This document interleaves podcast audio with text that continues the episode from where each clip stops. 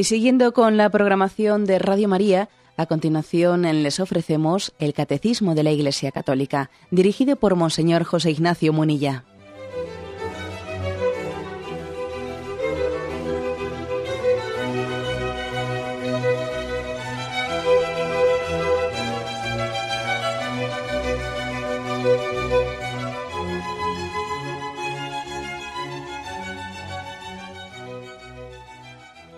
Cordial saludo a todos los oyentes de Radio María. Un día más, con la gracia del Señor, proseguimos el comentario del Catecismo de nuestra Madre, la Iglesia.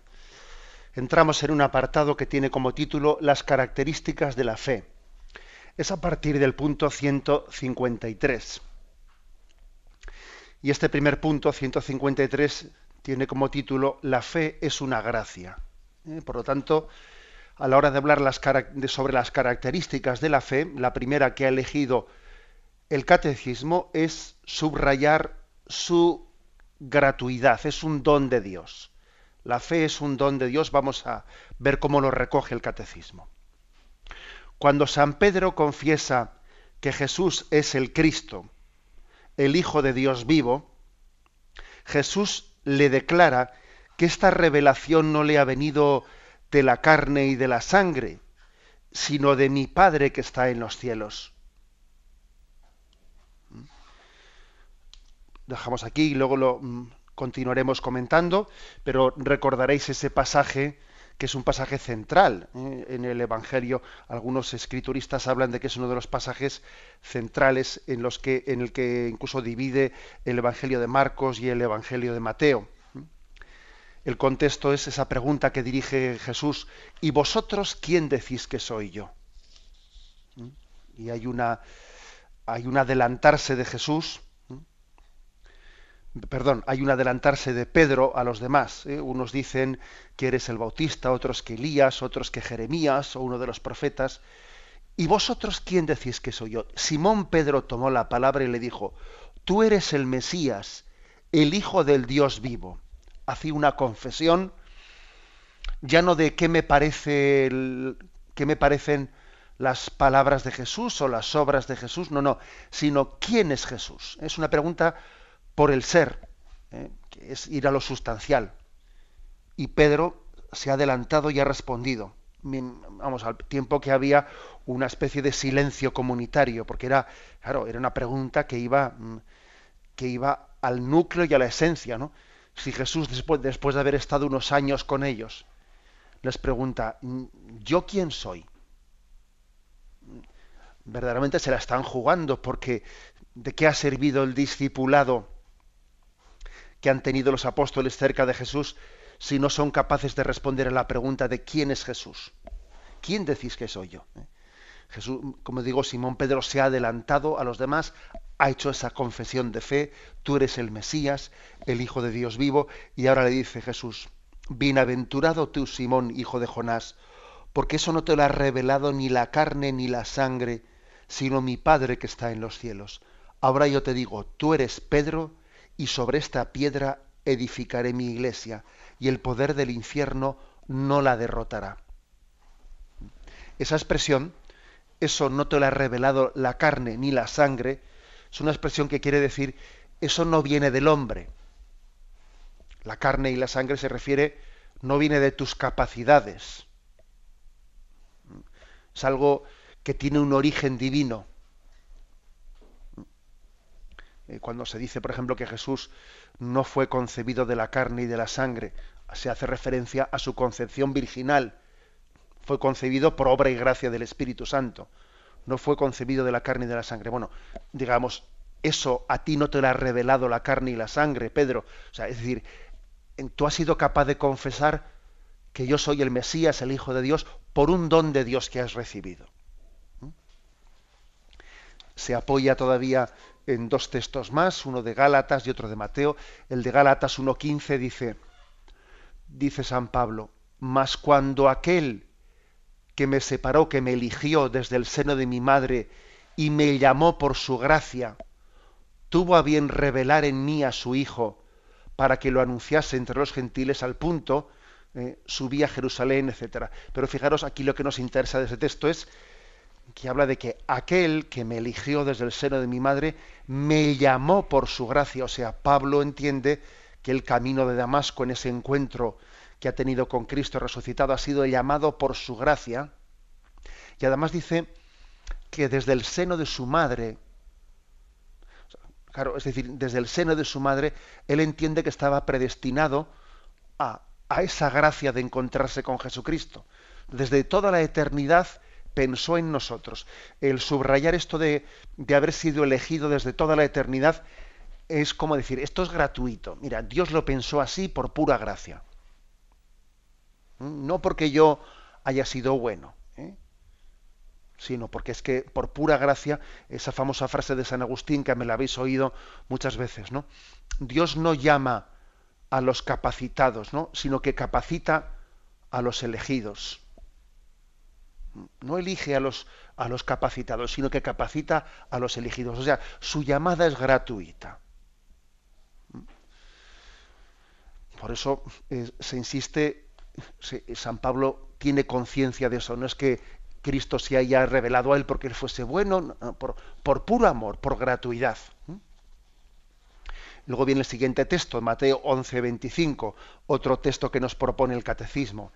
En aquel tiempo, tomando Jesús la palabra, dijo, Yo te bendigo, Padre, Señor de cielo y tierra, porque has ocultado estas cosas a sabios inteligentes y se las has revelado a la gente sencilla. Es impresionante el texto, ¿eh?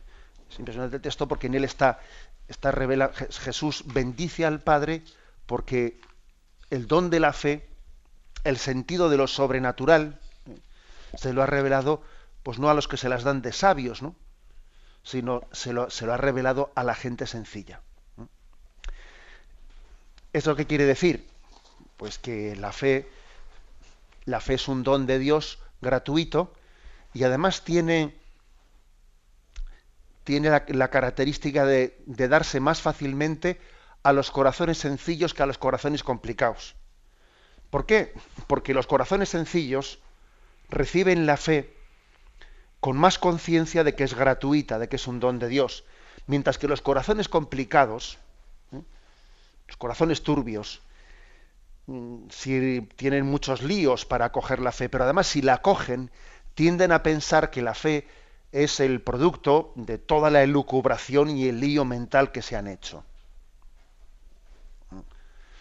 No quiere decir que un filósofo no pueda tener fe, por Dios, claro que pues ha habido muchos filósofos santos y ojalá no hubiese muchos más. Pero es verdad que un filósofo tiene un peligro. ¿eh? Y el peligro del filósofo es pensarse que la fe, ¿eh? la fe es un logro de todos sus razonamientos. Y finalmente él llega, ¿no? Pues después de haberse hecho muchísimas preguntas, llega a la fe como si la fe fuese, ¿no? Eh, hubiese sido construida, fabricada por todo su esfuerzo mental. Pues no, mira, está claro que es muy importante que nos hagamos preguntas, que para eso Dios nos ha dado una inteligencia, pero luego al final, cuando Dios te da la fe, te la da gratuitamente.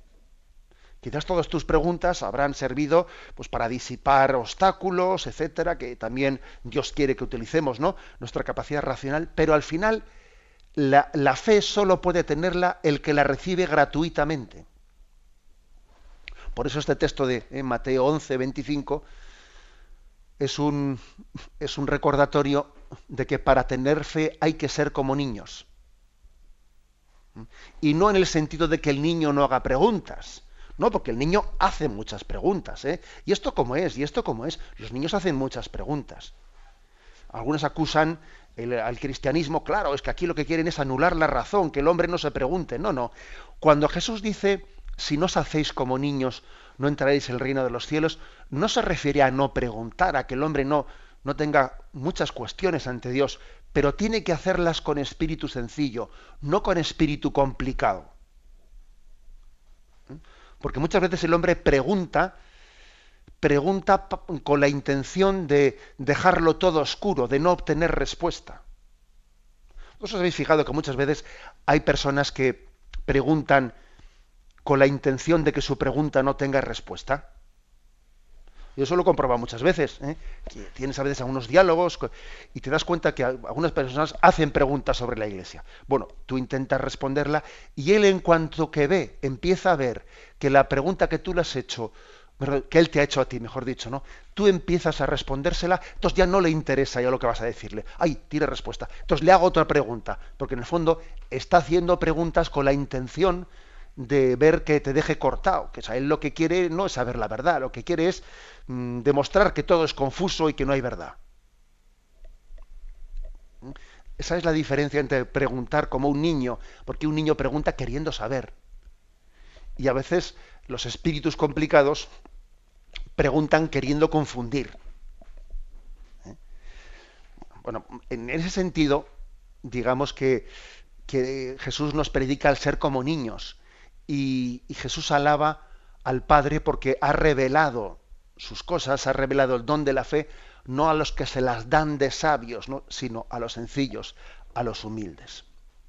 Bien, estos son los tres, los tres textos primeros. ¿no?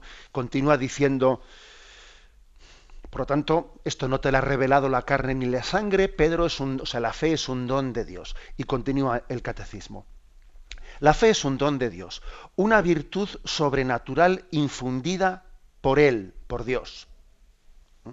Una virtud sobrenatural. ¿Mm? Sabéis que de las, virtudes teologales, fe, esperanza y caridad, bueno, pues hay ahí la primera, la fe. ¿Mm? Y ahora viene aquí una cita de la Dei Verbum, la Constitución del Concilio Vaticano II, en el número 5, que dice, para dar esta respuesta de la fe, es necesaria la gracia de Dios, que se adelanta y nos ayuda, junto con el auxilio interior del Espíritu Santo, que mueve el corazón, lo dirige a Dios, abre los ojos del Espíritu y concede a todos gusto en aceptar y creer la verdad. O sea, que es que cuando hacemos el acto de fe, estamos siendo asistidos por el don interior del Espíritu Santo que abre los ojos del espíritu. No solo existen los ojos, los ojos carnales, también existen los ojos del espíritu. Y uno puede estar ciego interiormente. ¿eh? Y el espíritu, el Espíritu Santo mm, trabaja en nuestro interior para abrir los ojos espirituales. ¿eh? Y la mayor obcecación es la de del que no quiere ver, se dice, ¿no? Entonces es posible que nosotros tengamos resistencias internas a la labor del Espíritu que quiere abrirnos los ojos espirituales. Entonces, pues, eh, desconfianzas, orgullos, amores propios, sentido materialista de la vida, etcétera, pueden ser los motivos por los que alguien mantenga eh, los ojos espirituales cerrados. Y el espíritu tiene que hacer toda una labor de purificación, eh, pues para que alguien venza esas resistencias que le impiden creer he puesto esos, esos, esos pecados concretos, ¿no? que son muy, digamos, mm, contrarios a la fe, muy incompatibles con ella. La desconfianza, la desconfianza en el sentido materialista de la vida, el orgullo. ¿eh? Este tipo de pecados suelen ser muy contrarios al, sentido de la fe. Mm, hace un matiz aquí, este texto de la Dei Verbum que se ha citado, y es que abre los ojos del Espíritu y concede a todos un gusto en aceptar y, creer la verdad. Es decir, uno de los, mm, de los signos por los que entendemos que la fe es un don gratuito, es un don de la gracia de Dios, es que cuando tenemos fe, la tenemos mm, de una manera gozosa, con un gusto interior muy grande, ¿eh? porque es un regalo suyo. No es como, por ejemplo, pues otro tipo de virtudes que no son, digamos, teologales, sino son virtudes morales, que eh, implican, implican no tanto eh, pues un, don directo de Dios, sino que implican un tipo de esfuerzo del hombre en el que es posible que alguien viva la virtud de una manera no tan gozosa. A ver, por ejemplo, pues eh, la paciencia. Uno se está ejercitando la paciencia. Bien, y la verdad es que hasta que no la tenga de, una manera ya muy consolidada, pues es posible que el que se ejercita en la paciencia esté por dentro que, echa chispas, ¿eh? le cuesta mucho tener paciencia, o sea, se ejercita en la paciencia, pero por dentro está diciendo, a ver cuándo este ya se va y me deja tranquilo porque estoy ya que no aguanto más. ¿eh? O sea, es decir, que como la paciencia es una virtud moral y no teologal, es posible que uno la viva de una manera más tensa, ¿eh? que uno la viva de una manera no tan gozosa y alegre, porque supone más de lucha interior, etcétera, ¿no? Pero sin embargo, la virtud de la fe, cuando Dios la da, suele ser recibida de una manera mucho más gozosa. ¿eh? Es como un regalo que se disfruta. ¿eh? Dice, con gusto. Tener el gusto de la fe es decir, Dios mío, sin ti qué complicado es todo, pero cuando tú me das el don de la fe, qué sencillo es todo, ¿no? Es como una barca, una barca en la que dice, es que no sopla el viento y aquí no hay que se mueva nada. Ahora sopla el viento y es que esto se mueve que. Bien, en ese sentido ¿eh? se habla de, que la fe es un don, es una gracia, etcétera. Bien, como os podéis imaginar, acto seguido voy a matizar un poco lo que estoy diciendo, porque algún oyente estará diciendo, vale, pero también la fe requiere un esfuerzo, ¿no? O sea, la fe es un don, es una gracia, pero hombre, entonces los que no tienen fe, ¿qué pasa? Que, que Dios no les ha dado la gracia y entonces eh, mm, no, tienen fe porque Dios tiene la culpa de que no la tengan, ¿no? Yo soy consciente de que hay que matizar por este, por este otro aspecto, pero bueno, dejadme que lo hagamos después de, de este descanso.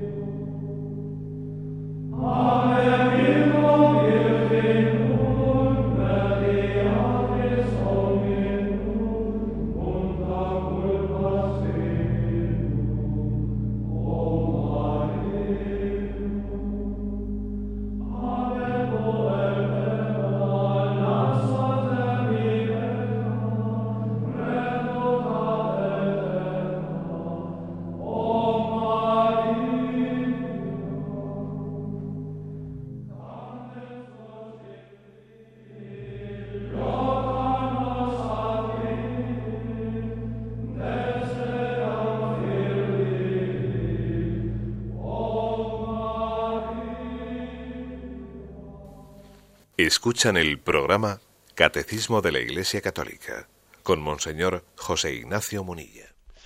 Continuamos en esta edición del Catecismo. Si el punto 153 que explicábamos en la intervención anterior dice que la fe es una gracia, el siguiente punto, el 154, dice la fe es un acto humano, que como veis es complementario del anterior, es un don de Dios, pero también es un acto humano. ¿eh?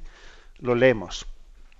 Solo es posible creer por la gracia y los auxilios interiores del Espíritu Santo. Pero no es menos cierto que creer es un acto auténticamente humano. No es contrario ni a la libertad ni a la inteligencia del hombre depositar la confianza en Dios y adherirse a las verdades por él reveladas. ya en las relaciones humanas no es contrario a nuestra propia dignidad creer lo que otras personas nos dicen sobre ellas mismas y sobre sus intenciones y prestar confianza a sus promesas, como por ejemplo cuando un hombre y una mujer se casan, para entrar así en comunión mutua. Por ello es todavía menos contrario a nuestra dignidad presentar por la fe la plena sumisión de nuestra inteligencia y de nuestra voluntad al Dios que revela, y entrar así en comunión íntima con Él. Bueno, vamos a ver aquí, como veis, ha echado mano de un ejemplo, el ejemplo del matrimonio, otro tipo de ejemplo para decir, ojo, que, que, no únicamente en el tema de la fe en Dios, sino que en otras muchas dimensiones también de nuestra vida, también hacemos actos de fe, no fe teologal, ¿eh? no fe, no fe sobrenatural, pero bueno, fe, eh, acto de confianza en lo que no hemos podido ver, comprobar. ¿Acaso nuestra vida, en nuestra vida diaria, funcionamos únicamente por el tipo de conocimiento que es verificable científicamente o racionalmente demostrable? Eh, pues no, señor, no es verdad. En la vida hay muchas dimensiones de nuestra vida en las que funcionamos por fe humana, por confianza. Oye, pues uno cuando se casa, este es el ejemplo que pone el catecismo, uno cuando se casa también da, hace un acto de fe. Es un acto de fe y de confianza. O sea, él no está seguro. ¿eh? Él, no puede, él no puede tener un conocimiento previo de todo lo que va a ocurrir después, de lo que va a suponer para convivir con su marido, con su mujer, eh, etcétera, etcétera. O sea, hace un acto de fe. Bueno, mm, eso, eso supone, supone decir que es que la fe en Dios eh, no es irracional. No. O sea, está más allá de la razón, pero no es irracional. Esto es así. O sea, casarse es irracional. Uno diría que sí, ¿no? Pero no, no. O sea, ciertamente casarse no es irracional, porque el amor tiene razones, el corazón tiene razones que, van más allá de la mente. El, amor tiene, tiene razones que, entran en, la dinámica o la dimensión de la fe de la fe humana ¿eh? y de la fe sobrenatural para quien sabe que Dios está presente en el misterio del amor humano. En resumen, ¿eh? que aquí el catecismo nos recuerda que hay muchas dimensiones de la vida en las que funcionamos por confianza, por, por fe.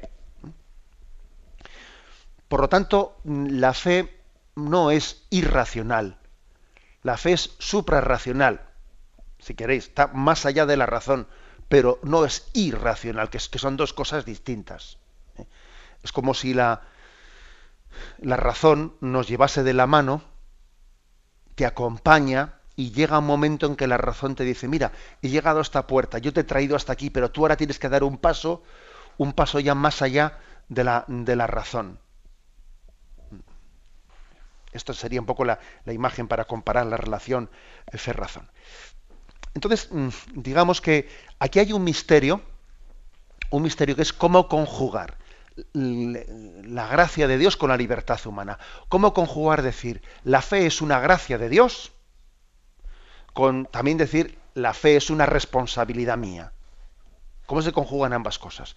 Bueno, existe un concurso, existe un misterio, eh, un misterio que es que Dios actúa en el hombre sin anularlo sino potenciando su libertad, pero respetándola al mismo tiempo.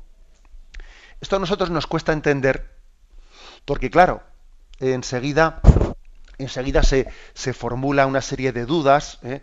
dudas en el sentido de decir, vamos a ver, si, si Dios me da su gracia para creer, pues entonces eh, yo hay que pinto, ¿eh? No pinto nada. Por ejemplo, el caso de la Virgen María. El caso de la Virgen María. Es obvio que ella ha sido elegida eh, desde toda la eternidad, es obvio que es una criatura en la que Dios ha puesto sus ojos de una manera especial. Y entonces, claro, pues ella no tiene ningún mérito, ¿no? No tiene ningún mérito porque es una elegida de Dios y, sin más. Y el caso de Judas, bueno, ahora pues ahí le ha tocado hacer el papel del malo de la película.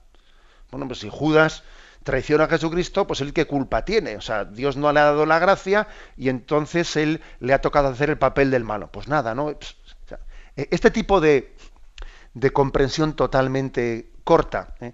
que es no entender cómo Dios, cuando actúa en nosotros, no anula nuestra libertad, sino que, sino que la potencia. No ha habido una criatura humana más libre que la Virgen María. Dios le dio su gracia allá donde ella, allá donde ella en su libertad pronunció un sí, un sí incondicional. pues eso, e, eso es lo, lo, maravilloso de Dios, que Dios no anula a la criatura, sino que la potencia. Entonces podemos decir que la fe es, una, es un don de Dios al mismo tiempo que es un acto tuyo. Y esto además se puede referir a, pues a todas las virtudes. ¿eh? El amor, lo mismo. Es una. Eh, ¿Qué tanto por ciento tienen las obras buenas que hacemos por amor? ¿Qué tanto por ciento tienen de don de Dios? ¿Y qué tanto por ciento tienen de don tuyo? Perdón, de acto tuyo. Bueno, pues es que no, no hablemos de tantos por cientos. Digamos que es, es, un don de Dios y al mismo tiempo es una obra tuya. Y, y ese concurso entre Dios y el hombre, fijaros, es que solamente, solamente se, se puede dar en esa relación entre criatura y creador, que es capaz de asistirnos sin anularnos. Es muy difícil poner ejemplos ¿eh? a la hora de a la hora de, visualizar esto, porque a veces mm, suele ser bueno poner un ejemplo, pero es muy difícil poner un ejemplo. Porque si, si recurrimos al ejemplo del, que algunas veces lo he puesto, ¿no? Al ejemplo del niño que agarra un lápiz que todavía no sabe escribir, coge un lápiz, ¿no?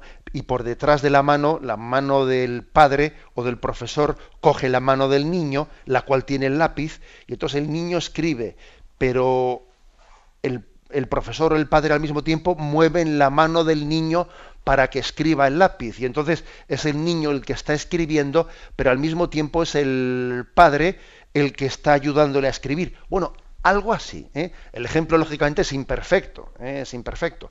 Pero bueno, es un ejemplo que se aproxima para entender de, cómo hay una, un concurso entre la gracia de Dios y la libertad del hombre. Digamos una cosa, y es que mm, la fe, la fe tiene suficientes dificultades de manera que el creer sea meritorio. ¿eh? El creer es meritorio y por otra parte la fe, las razones para poder creer tienen suficiente peso como para que rechazar la fe tenga también una culpabilidad. ¿Eh? Os repito esto que me parece importante. O sea, las dificultades para llegar a creer son bastantes, porque somos, somos de carne y hueso, eh, tenemos una tendencia a, a, creer fácilmente lo material y nos cuesta lo espiritual, etcétera, ¿no? O sea, de manera que creer es meritorio. Pero al revés, ¿no? La gracia de Dios, o sea, eh, la gracia de Dios actúa en nosotros de, una manera que también, ¿no? Pues eh, el no creer supone una culpabilidad por nuestra parte. Es meritorio creer, pero al mismo tiempo el no creer supone una culpabilidad, ¿eh? un rechazar el don de la fe. Por eso tenemos que entender que Jesús dice en el Evangelio eh, algunas, eh, algunas, expresiones fuertes, ¿no? Los que crean se salvarán, los que no crean serán condenados. Ese, tipo de frases de Jesús en los Evangelios, que habrá, que entenderlas, habrá después que, eh, que, explicarlas, de acuerdo, pero Jesús las dice. Entonces tampoco no podemos arrancarlas del Evangelio. Ese tipo de frases en las cuales habla de que, de que el, la cerrazón del hombre a la fe supone su perdición, supone que hay una culpabilidad en nosotros. O sea, es un don de Dios, pero ojo, o sea, es un don de Dios que tiene que ser acogido. El hombre tiene que abrirse ¿no? a ese don de la fe.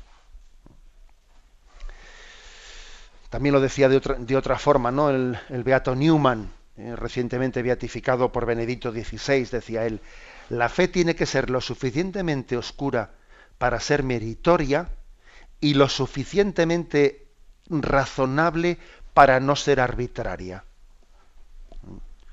O sea que es meritoria la fe porque también tiene sus oscuridades y tú luchas en medio de ellas.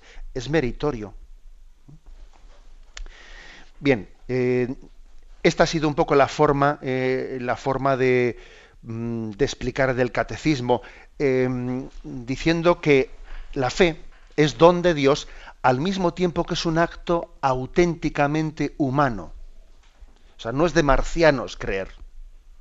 No, es un acto auténticamente humano, que no anula las capacidades del hombre. Eh, o sea, es decir, en el momento en el que alguien hace el acto de fe, tiene que suspender la razón, dejarla, eh, dejarla congelada. No, no. La fe supera la razón, pero no, no la anula. O sea, uno puede seguir pensando al mismo tiempo que cree. Esto tiene su... Es decir, es irracional pensar que Dios existe y que Dios es Padre, es bueno. Bueno, fijaros, que Dios existe es algo a lo que se puede llegar por la razón. Eso lo hemos hablado aquí.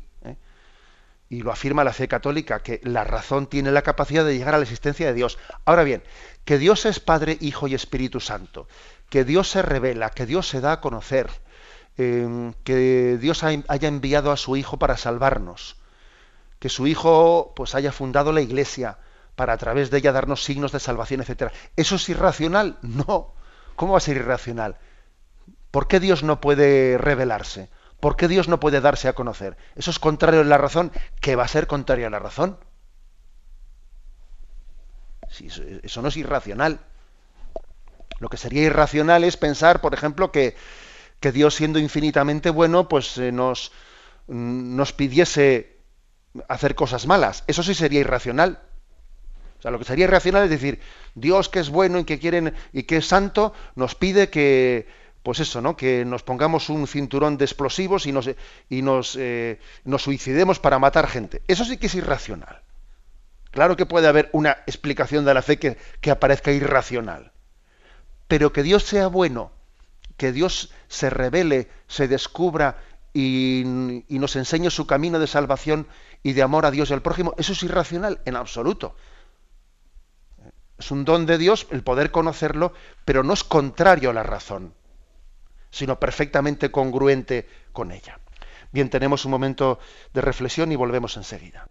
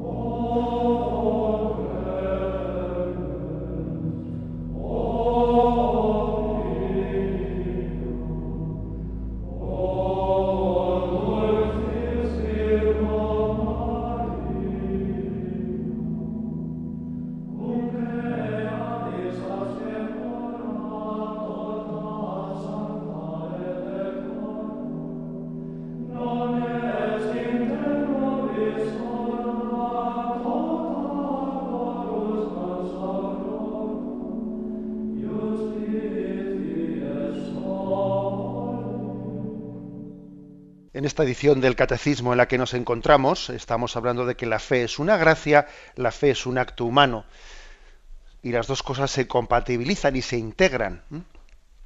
Y termina, eh, termina esa explicación en el punto 155. En la fe, la inteligencia y la voluntad humanas cooperan con la gracia divina.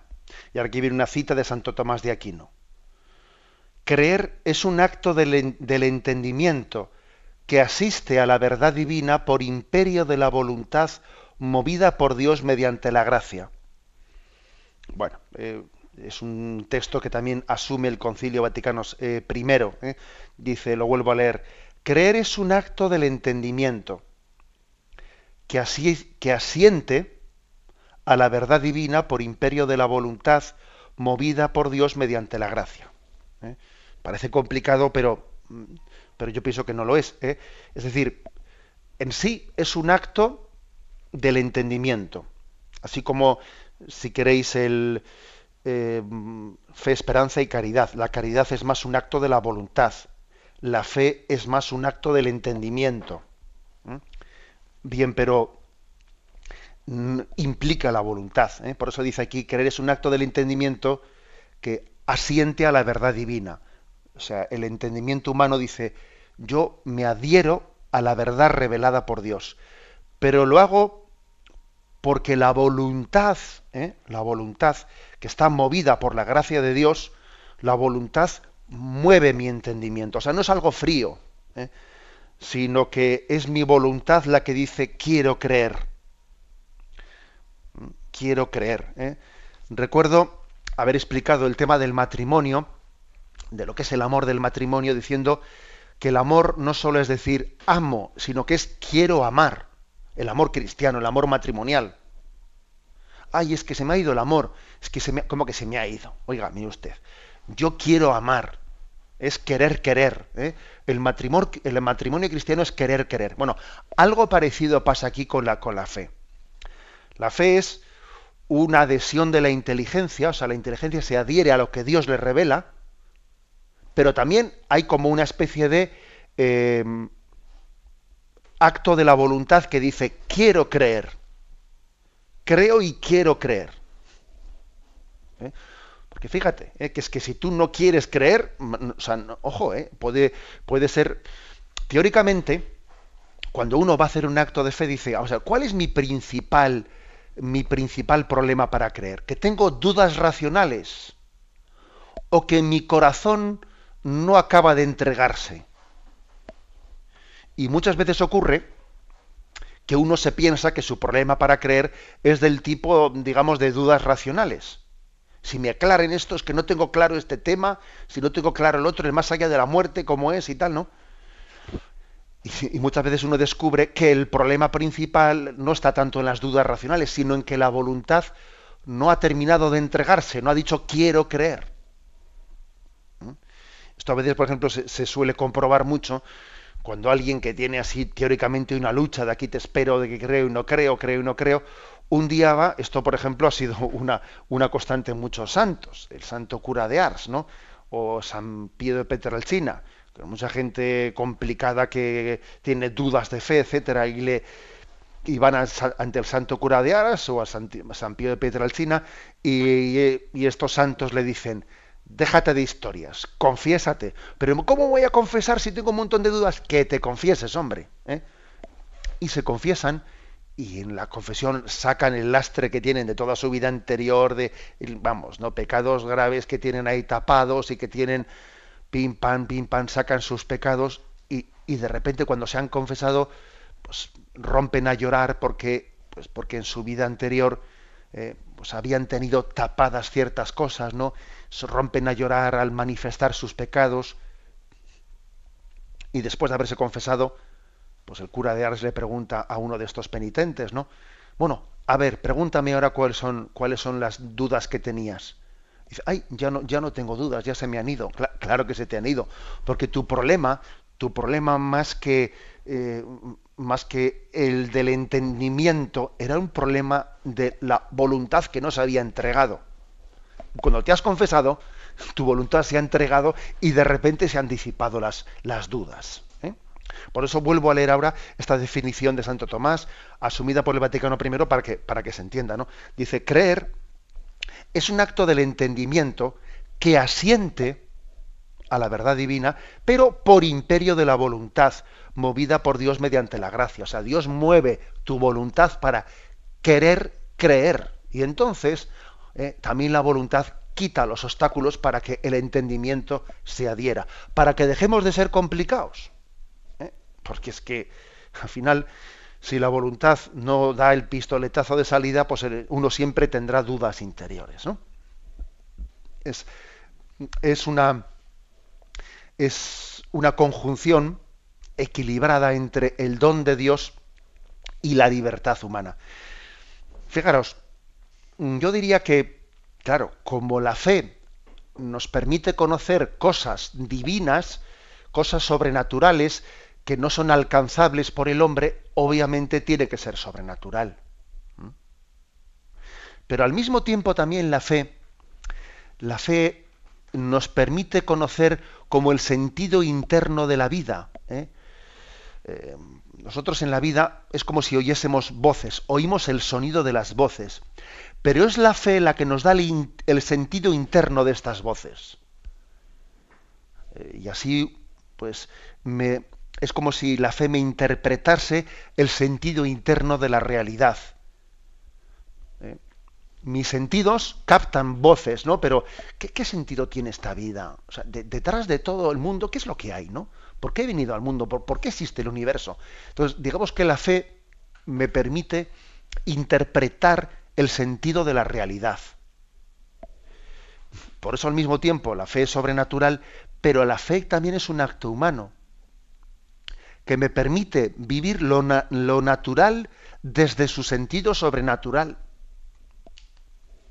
La fe no solo me habla cosas del más allá, no, no, ojo, la fe también me da el sentido del más acá, o sea, es decir, del aquí, del aquí y el ahora.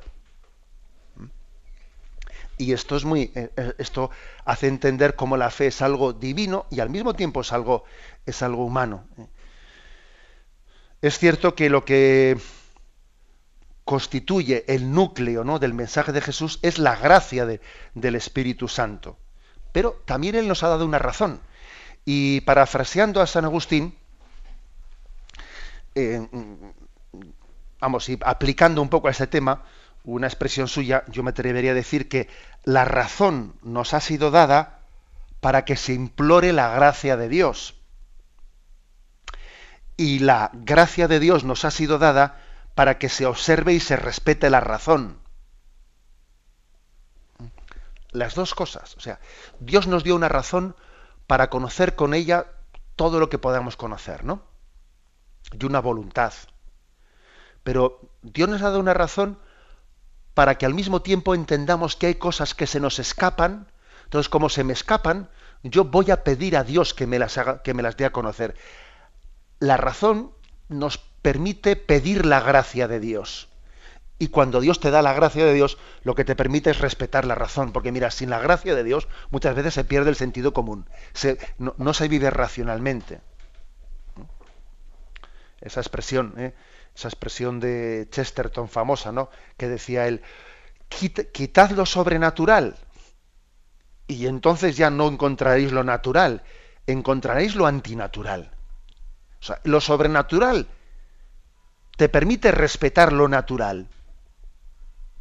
Y la prueba es que en esta, en esta sociedad nuestra, cuando ha desaparecido la fe, se ha perdido la razón y se pierde el sentido común. ¿Eh? Luego vuelvo, vuelvo a esta frase de San Agustín. San Agustín la, la formula sobre ley y gracia, pero bueno, yo quiero formularla aquí sobre razón y gracia. La razón ha sido dada para pedirle a Dios la gracia. Y la gracia de Dios nos ha sido dada pues para que respetemos la razón y vivamos racionalmente y no irracionalmente y conforme al sentido común, conforme al discernimiento del bien y el mal, etcétera, etcétera. ¿no? O sea que es una, un equilibrio hermoso y maravilloso entre, entre esta concepción de la fe como don de la gracia y al mismo tiempo como un acto humano. Lo dejamos aquí y continuaremos, si Dios quiere, mañana. Damos paso ahora a la intervención de los oyentes. Podéis llamar para formular vuestras preguntas al teléfono 917-107-700. 917-107-700.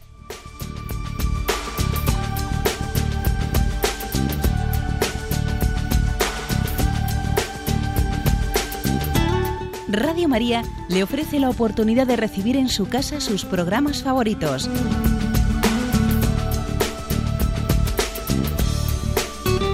Ahora lo puede hacer a través de nuestra página web www.radiomaria.es o bien llamándonos al 902 500 518. 902 500 518.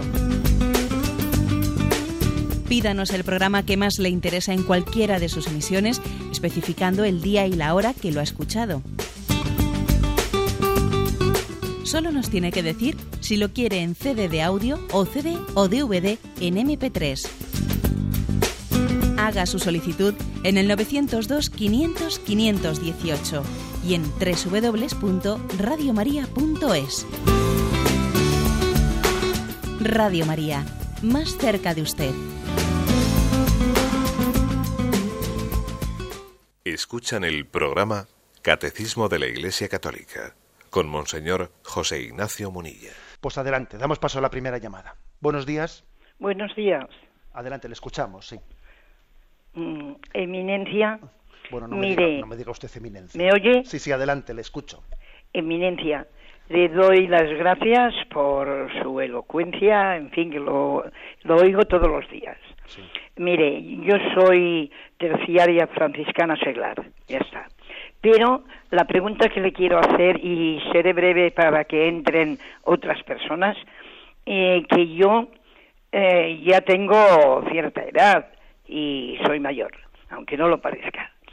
Yo quiero que me haga, tengo idea de la incineración y he preguntado a dos o tres sacerdotes que son de mi confianza, pero quiero su opinión también. Yo quiero la incineración porque creo que el cuerpo es materia y la energía que tenemos, ¿eh? la energía, el, espíritu, el alma, ¿eh?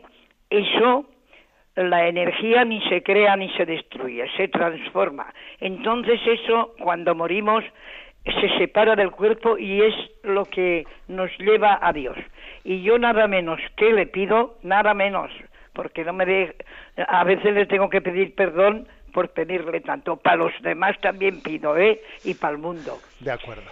Eh, y yo digo, le, le, pido nada menos que venga y me lleve en sus brazos. Madre mía. Y, y, yo ya le digo, quería preguntar por la incineración, a ver qué le parece a usted. De acuerdo, le respondo. Bueno, primero decirle que el, tratamiento de eminencia no es propio hacerlo con los obispos, ¿eh? que eso es un tratamiento que se hace con los cardenales. ¿eh? Bueno, en cualquier caso creo que, el cariño que nos tenemos, pues, pues eh, se puede expresar sencillamente hablándonos de, usted y, es, y, es, suficiente. Pero que sepamos eso, que la palabra eminencia no se refiere a los obispos sino a los cardenales. Pero bueno, eso es lo de menos. Con respecto a la pregunta, a la pregunta que, que usted hace sobre, sobre el tema de la incineración, bien, es la incineración es correcta, la Iglesia Católica la permite y no está nada en contra de ella, siempre y cuando se haga pues, con, con, el sentido cristiano de la espera en la resurrección y de respetar también las cenizas como, eh, como eh, las arras de la resurrección. Eh. Pues para nosotros el, el cuerpo, el, el, cadáver, tiene, tiene una importancia porque creemos no únicamente en la inmortalidad del alma, sino creemos también la resurrección del cuerpo. Con lo cual las, las cenizas no deben de ser eh, aventadas o guardadas de cualquier manera, sino enterradas. ¿eh? Bien sea en una tumba, en un columbario, etcétera, pero las cenizas deben de ser enterradas porque son un signo de nuestra esperanza en la resurrección. Y la primitiva comunidad cristiana en las tumbas, en muchas de ellas, se solía poner el signo, la imagen del ave fénix, que es el ave que resurge de sus cenizas. ¿eh? Permítame que le corrijan una cosa, no me gusta esa palabra de, la, de hablar de la energía. ¿eh? Eso de que la energía ni se crea ni se transforma, con lo cual cuando yo muera permanecerá mi energía. Vamos a ver, esa palabra energía es extraña a la palabra de Dios. Eh, y creo que se ha introducido un poco entre nosotros por motivo de esta mezcla de sincretismos y de la nueva era y todo esto. Hablemos del alma y hablemos de la inmortalidad del alma. ¿eh? Bueno, pues, pues porque usted, claro, usted entiende la palabra energía como alma, pero mire, la palabra energía es extraña a la Sagrada Escritura y es extraña a la tradición de la Iglesia. Hablemos del alma, de que el alma es inmortal eh, y que pervive y, eh, a, la, a la muerte del cuerpo. ¿eh? Creo que mmm, no es inocente el que nos cambien los términos, porque nos confunde las ideas. Damos paso a un siguiente oyente. Buenos días. Buenos días. Sí, le escuchamos. Adelante. Mire, soy José de Orense. Adelante, José. Es para dar un testimonio uh -huh. y declarar lo siguiente. Eh, a través del sacramento de la penitencia mi vida ha cambiado totalmente, sobre todo e incluso la vida corporal porque tenía una depresión grandísima arrastrada durante muchos años de mi vida y llegué a, al sacramento de la penitencia que me ha curado totalmente o por lo menos me ha puesto un camino en que eh, veo eh, la ruta muy clara y muy segura. Soy igualmente un gran pecador y nada más. Bueno, pues me agradecemos mucho ese testimonio porque fijémonos, eh, a veces se habla de, oraciones de sanación, de la imposición de las manos para la sanación, y por supuesto que eso forma parte de la tradición de la Iglesia, pero la mayor sanación puede venir del sacramento de la unción de los enfermos, que también pide la sanación, del sacramento de la penitencia, que curiosamente, como ha dicho este, este, mm, este oyente, el sacramento de la penitencia también es, puede ser, ¿eh? puede ser sanador ¿eh? de muchos aspectos en nuestra vida. Entonces, digamos que esa gracia que usted ha recibido de sentir una gran mejoría en una depresión, fruto de una confesión, digamos que no tiene, es una gracia especial, no tiene necesariamente que sentirla todos aquellos que se confiesen. ¿De acuerdo? ¿Eh? Digámoslo así. Pero sí el Señor puede darla también. Puede darla a través del sacramento de la unción de enfermos, puede darla a través del sacramento de la, de la penitencia, que está principalmente destinado a la sanación del alma, pero como también el alma obviamente, ¿dónde está la frontera entre el alma y lo psicológico, etcétera? Está también, ¿no? Interactúan uno en otro. Pues obviamente puede tener consecuencias para nuestra sanación psicológica. ¿Mm? Adelante, vamos a un siguiente oyente. Buenos días. Hola, buenos días. Soy Rosa de Málaga. Adelante, eh, Mire, yo soy de comunión diaria y mi marido se considera agnóstico. Entonces, sabiendo que el Señor da la gracia de la fe, y yo hago mucho sacrificio, oraciones, estoy siempre continuamente encima de ello, ¿no? Pues sabiendo eso que el Señor da la gracia, no sé hasta qué punto yo el insistir en rezar en sacrificio está el Señor que tiene la palabra, ¿no? Yo eh, es como no sé, dejárselo siempre todo en su mano, como siempre, pero no sé, me paro ante eso un poco. De acuerdo. Bien, pues mire, la respuesta es que usted siga insistiendo. ¿eh? O sea, es decir, que claro que el Señor da la gracia, pero el Señor quiere que al mismo tiempo usted esté concursando con esa gracia. Concursando quiere decir, eh, pues, mm, siendo mendigo de la gracia de Dios. Precisamente porque es gratuito lo pedimos. Si no fuese gratuito, lo exigiríamos o lo esperaríamos en el sentido humano de la palabra. Pero como es gratuito, lo mendigamos. ¿eh? Entonces, su sacrificio, su, eh, su, penitencia es un signo de que es gratuito. ¿eh? usted no está comprando la gracia de Dios, la está mendigando, entiéndalo así. Cada vez que usted pide, cada vez que usted se sacrifica, no está comprando la fe de su marido o la conversión de su marido, está siendo mendigo de la gracia. Pero al hacerlo de esa manera insistente y con sacrificios, toma más conciencia de que es gratuito. ¿eh? Esa es la comprensión correcta. Damos paso a una última llamada. Buenos días. Buenos días, monseñor. Soy Vivian de Galdácano. Adelante. Eh, no tengo dudas sobre un misterio, sobre el, el pecado humano, el pecado de los hombres. ¿Cómo puede una cosa tan, tan baja alcanzar a ofender a Dios? De acuerdo, eso es una pregunta interesante, que brevemente, no tenemos un par de minutos, pero mire, obviamente a Dios, eh, materialmente hablando, nuestro pecado, a ver si me explico, pues, pues no le influye. Que yo me drogue, por ejemplo, que yo me drogue, que yo me emborrache, ¿qué mal le va a hacer a Dios? ¿Qué le afecta a Dios que yo, que yo me emborrache? A Dios eso, ¿qué le afecta, no? Claro, si, he blasfemado parece que me he metido con él, pero si yo me he emborrachado, yo he cometido un adulterio, etcétera, Mire, para comprender el pecado hay que entender lo siguiente. Dios nos ama, nos ama entrañablemente. Y entonces espera de nosotros una respuesta de amor. Y es como si un hijo le dijese a su padre, papá, ¿a ti qué más te dará que yo sea yonki? Si me pincho yo, yo no te pincho a ti. Yo la heroína me la estoy pinchando yo, no te la estoy pinchando a ti. Eso a un padre no se le puede decir.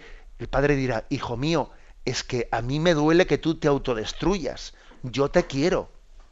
Y entonces, ¿cómo, cómo me puedes pedir que a mí no me afecte tu mal. Como te quiero, yo estoy también eh, unido, unido a tu destino. Y tu santidad es mi gozo y tu pecado es mi sufrimiento. Vamos, nos despedimos con la bendición de Dios Todopoderoso, Padre, Hijo y Espíritu Santo. Alabado sea Jesucristo.